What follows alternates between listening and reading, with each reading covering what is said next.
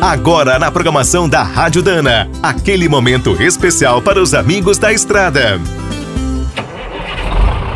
Está começando mais um minuto do caminhão.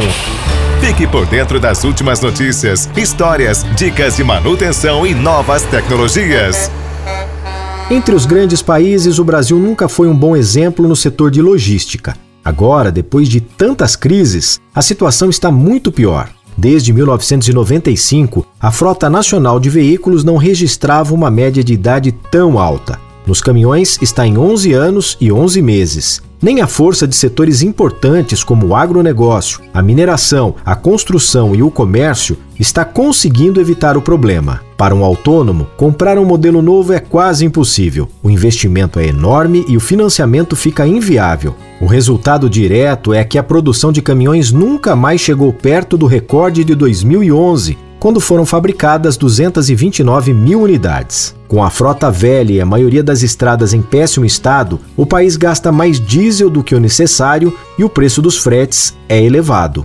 Por outro lado, como todas as despesas estão nas alturas, sobra cada vez menos dinheiro para os caminhoneiros e as transportadoras. Segundo as entidades do setor, o Brasil precisa criar com urgência um plano logístico robusto e de longo prazo para reverter essa situação. Será um desafio imenso. A renovação da frota ainda não saiu do papel. As rodovias precisam de muitos bilhões e os modais seguem isolados. Quer saber mais sobre o mundo dos pesados? Visite minutodocaminhão.com.br. Aqui todo dia tem novidade para você. O Minuto do Caminhão é um oferecimento de Spicer e Álvaros. Desde 1947, uma dupla imbatível em componentes de transmissão, suspensão e direção. Comemore com a gente. Dana, 75 anos de Brasil.